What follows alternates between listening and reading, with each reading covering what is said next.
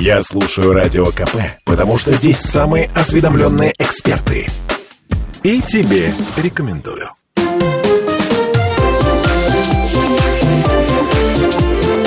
Открытая студия. Открытая студия радио «Комсомольская правда» в Петербурге работает на, на самой большой в стране тусовке пиарщиков, людей, которые формируют общественное мнение. Baltic PR Weekend. Я Дмитрий Делинский. У меня в гостях Екатерина Одинцова, владелица и гендиректора агентства PR Trend. Екатерина, здравствуйте. Здравствуйте. Я с удовольствием э, сейчас у вас в студии, потому что я чувствую, разговор у нас будет интересный. Я себе позволила чуть-чуть нас поснимать, потому что я же не только пиарщик, я же блогер. Вот, и я не могу не снять того, что у нас происходит. О блогерстве сейчас и поговорим. Эм, смотрите, вы занимаетесь э, звездами, звездными блогами, звездными э, инстаграмами, в числе прочего, так? А я занимаюсь в том числе и тем, что э, помогаю э, брендам размещать рекламу в соцсетях звезд. Угу. Это могут быть Инстаграм, ТикТок, Фейсбук. Ну, то есть э, часто бывает так, что э, когда звезда рекомендует тот или иной товар, то это рекламная интеграция с тем или иным брендом. Наше агентство подбирает релевантных звезд. Ну, грубо говоря, а, мы никогда не порекомендуем, а, допустим, бренду, чтобы его а, стиральную машину рекламировала звезда, про которую совершенно понятно, что она даже не знает, где у нее дома стоит стиральная машина. То есть мы подбираем тех звезд, которые реально могут дать нормальную оценку продукту, потому что так или иначе им пользуются. Um, то есть цель сделать так, чтобы этой рекламе люди доверяли? Безусловно, потому что если рекламе люди не будут доверять, эта реклама не подействует. То есть, вы знаете, э, кто-то из великих говорил, честность – лучшая политика. А для того, чтобы реклама действовала – человек, который рекламирует, должен сам верить в то, что он говорит, должен сам это попробовать обязательно и быть убежденным в том, что он, э, то, что он рекомендует. Потому что иначе, вот я, я вообще считаю, что есть такая энергетика правды. Вот если человек в продукт не верит, каким бы он ни был гениальным артистом, он хорошо не сыграет. Нет, гениальный артист может хорошо сыграть, но гениальный артист стоит миллион евро за рекламу. А мы живем в реальном мире, нам, а, мы работаем с большим количеством блогеров, для того, чтобы реклама реклама работала, она должна быть честной. И вот для того, чтобы а, она была честной, вот это сложнейшая задача познакомить блогера с продуктом, подружить его с продуктом, сделать так, чтобы он его искренне полюбил, и только уже потом по любви что-то делал. Хорошо, давайте посмотрим на это с другой стороны. Я захожу в Инстаграм, угу. ну, там, не знаю, Насти да. Ивлеевой, Моргенштерн. Например. Да. Вот. И вижу там а, посты, э, ну, в общем, э, у меня вызывает подозрение, что это реклама. Угу. Или, или, черт возьми, может быть, это не реклама, а она э, всерьез... А реком... может, правда. Да, действительно, да. что-то попробовала и рекомендует. Ну, просто да. потому, что э, ей это понравилось. А, где тонкая грань между вот... Э, я могу сказать, что надо для того, чтобы отличить у блогера рекламу от искренней рекомендации, нужно провести такой анализ. Во-первых, нужно посмотреть, какое количество подписчиков у этого блогера. Чем выше количество подписчиков, тем меньше а, рекомендаций каких-либо товаров просто искренне, тем больше рекламы. Oh. Так устроено, да. У них у всех, вот чем больше подписчиков у звезд, тем больше у них директоров всяких, которые стоят на страже. Ты что, это бесплатно бренд отметила? Mm-hmm. Нам за это не заплатили, ну-ка убери. И вот если бренд отмечен активной страничкой у очень крупного блогера, а, активная страничка, значит, ткнул на нее пальцем и сразу перешел на страницу бренда. Скорее всего, это реклама. Если он просто написан, не отмечена активная страничка, то, скорее всего, это просто рекомендация. Это первое. А дальше – блогеры, у которых поменьше подписчиков, а, они очень часто отмечают бренды активной страницы просто потому, что они очень заинтересованы в диалоге со своей аудиторией и очень заинтересованы дать ей полезную информацию. Вот, например, у меня меньше миллиона подписчиков, там 700 с чем-то. Я отмечаю просто все бренды, которые я упоминаю, вообще независимо от моих отношений с этими брендами. Почему? Потому что а подписчиков достаточно много, и если я рассказываю о том, что мне понравилось, и не отмечаю бренд, потом заваливают директ вопросами, а где это купить, а что это за бренд, и я не могу всем в директ ответить. А не ответила, люди обижаются. Ну как это так? Она рассказала и не отвечает, где это купить. Mm-hmm. То есть раздразнила, понимаешь, и не говорит где. Поэтому приходится это делать а, для, просто для удобства подписчиков. А, и а, блогеры, которые, ну как бы сказать, для, для которых это не бизнес, а, а все-таки для того, чтобы миллионные аккаунты поддерживать, надо деньги вкладывать. Это тоже еще один секрет, который сейчас вам открою. Никакая бы мегазвезда ни была, если она не будет регулярно вкладывать деньги в развитие аккаунта, если она не будет иметь директора, продюсера, которому она платит деньги за поддержание аккаунта, эти, эти э, подписчики будут утекать все равно уменьшаться. Серьезно? Серьезно. То есть, а, а, Недостаточно быть Филиппом Киркоровым, недостаточно. Для того, чтобы его аккаунт был большим, еще нужно, чтобы специальные люди следили там за тем, чтобы не попадать... Ну, то есть оказывали сервис. Ну, грубо говоря, в доме есть котельная, да? Вот, казалось бы, есть котельная, есть газ, что бы ей не работать. А нужен инженер, который приходит и постоянно вот это вот следит, как там все правильно настроено. Вот с Инстаграмом ровно так же. Это беспокойное хозяйство. Помните, была игрушка э, Тамагучи, по-моему, Да, Тамагучи. Да? А, пищала да, требовала да, да. покормить, погладить. Да-да-да. Вот, mm-hmm. вот Инстаграм такая же штука. Ты вовремя не покормил, все, он сдох. Если ты не выложил 10 сториз в день, то просто тебя Инстаграм завтра будет показывать меньше. Он так, ага, что-то человек, значит, неактивный, значит, заленился, неинтересно. У него, значит, жизнь неинтересная, мы его показывать не будем.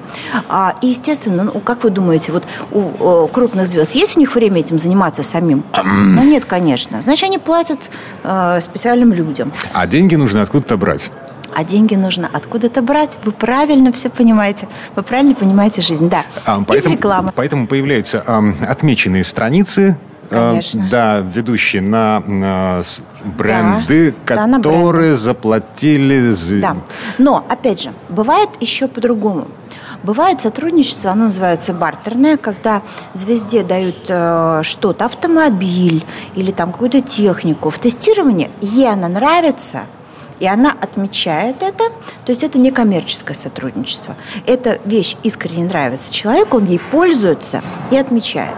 Это вот как бы тоже довольно распространенная история, такое, знаете, бессрочный тест-драйв. Ну или, или ограниченный. Очень многие автомобильные бренды дают свои автомобили звездам на год, например. И вот, например, какие-то звезды все время пишут, какой у них хороший автомобиль такой-то марки, да? Ну, значит, им дали на год покататься. То есть даже если звезда написала «О, я купила ламбу», ну, в 50% случаев это она не купила ламбу. Нет, если это какой-нибудь э, хип-хоппер, которому это, ну, или там, как их называют, рэпер, которому это в плюс в Имидж, да, они, наверное, купили ламбу, но, скорее всего, они купили ее с хорошей скидкой, потому что, ну, все прокачанные такие эти звезды, они а, просто так ничего не отметят. Зачем им сообщать, на какой машине они ездят, а, просто так бесплатно. Слушайте, ключевой вопрос в связи с этим. А можно ли доверять рекомендациям звезд в соцсетях? А можно, но надо делать это с, как бы, с некоторым разумением, как говорят, да. А, то есть, если, например, у звезды внезапно появляется пост о том, что вот э, я решила там заняться своим здоровьем, пошла в такую-то клинику, вот один раз он появился и исчез, да, ну, скорее всего, это реклама. Если звезда выкладывает время от времени сторис из какой-то клиники и хвалит врача, чаще всего это чисто благодарность клинике и врачу. Вот сторисам доверять можно гораздо больше, чем постам. Имейте в виду, что в сторисах гораздо больше правда. Именно поэтому, наверное, подсознательно сейчас э, люди это чувствуют, и сторис смотрят лучше, чем посты. Слушайте, а сторис, э, я не настоящий сварщик, да? Да, да, да. Я сторис, не, не активный это пользователь. кружочки такие активные штучки. Вот лента – это то, что навсегда сохраняется. Вот, сторис, а они сторис сгорают. через сутки исчезают. Угу. И там э, звезды очень часто, вот как раз они настоящие там и есть. Угу. Они там выкладывают все как есть. А, ну, вот они пришли к врачу, врач хороший, они благодарны доктору, да, вот они сторис выложат. Как бы директора, как правило, сторисы не контролируют. Очень многие звезды не имеют права никакого поста выложить с отметкой без разрешения директора. Круто. 80% наших звезд не имеют права выложить ни одного поста с отметкой бренда без разрешения директора. А, а сторис, пожалуйста, сколько хотите. Слушайте, профессиональный вопрос. Да. А, моя жена пиарщик. Так. Вот. А, она кухонных разговорах говорит, что профессия пиарщика умирает. Вот это классический пиарщик, он эм, в ближайшее время уже никому нафиг не нужен будет классический пиарщик – это вымирающая профессия, как классический туроператор, а, турагент, да, как классический, я не знаю, там много кто еще. Вот. А, но профессия трансформируется, как трансформируется наша жизнь. А, коммуникации, они всегда будут нужны потому что люди по-прежнему не очень умеют там, договариваться, разговаривать, рассказывать о себе. А пиарщики все равно будут нужны, но пиарщики, они, если раньше пиарщик это был человек с хорошей телефонной книжкой, который просто э, имел возможность связаться быстро с теми или иными людьми, да, то э, с теми же звездами раньше не было соцсетей, в директ невозможно было написать. Только если у тебя есть их телефоны, ты можешь их пригласить на вечеринку какую-то, да, то сейчас это все решается гораздо проще. Просто пиарщику э, приходится расти и совершенствоваться, придумывать э, идеи новые, э, не просто как бы выполнять такую механическую функцию коннектинг, соединять людей, да, а еще придумывать, как это делать креативно, красиво, весело, и чтобы все остались э, счастливы от этого знакомства и сотрудничества. Mm-hmm. Пиарщики всегда будут нужны, но если э, пиарщик хочет быть в профессии успешным, вот сейчас сидит кто-нибудь там, вот нас слушает и думает, а что, что бы мне в пиарщике не пойти? Хорошая работа, не вагоны разгружать, правда? Да. Да. Вот, я хочу, хорошая новость для наших слушателей. Сейчас пиарщиком можно быть из любого города и даже деревни нашей необъятной страны, где нормально работает, устойчиво работает интернет. Можно просто вот, ну, разобраться в этих блогерах, кто как работает, там, написать им в директе. Только не надо вот эти вот бесконечные инфо-цыганские курсы покупать, э, там, как приобрести профессию SMM за, там, за 5 дней зарабатывать миллион, сидя с малышом дома, зарабатывать 50 тысяч в неделю. Вот этого покупать не надо. Есть, э, просто погуглите, много бесплатных совершенно курсов потому как стать специалистом по пиару и СММ. Вот. А, слушайте, а, инфо-цыгане, прозвучало это слово. А, ну, красная тряпка такая, значит, mm-hmm. триггерное слово. А, инфлюенсеры, инфо-цыгане, вот это, это все для меня, 47-летнего мужика, темный лес чудес. Я не понимаю, в чем разница и кто эти люди, чем они занимаются. Ой, вы знаете, мне это вообще как бы их только первая буква «и» вообще роднит. Инфлюенсеры – это люди, э, чье мнение имеет значение для людей, их подписчиков. То есть инфлюенсеры – это люди, которые обладают авторитетом, узнаваемостью, известностью, которым верят. То есть они влияют на на убеждения других людей. И зарабатывают ну, на этом? На, не всегда. Угу. Не обязательно. Инфлюенсер может не зарабатывать. Инфлюенсер, он влияет а уж зарабатывает он на этом или не зарабатывает, это его личное дело. Но кто у нас самый главный инфлюенсер? в России? Владимир Путин. Правильно. Вот. Вы все четко поняли, да? Чем он отличается от инфо-цыган?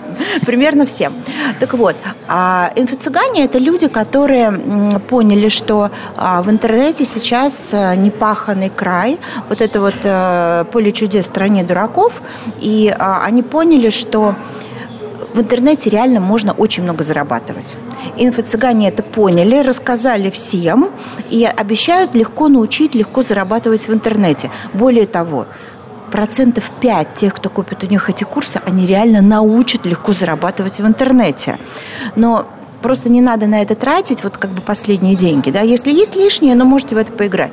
Но вообще лучше а, в, в уважаемых университетах есть бесплатные онлайн-курсы, короткие, для а, того, чтобы освоить эту профессию. Там СММ-менеджера, пиарщика. И это то, что действительно... У меня вот в агентстве Trend работают девочки с, просто из разных концов России.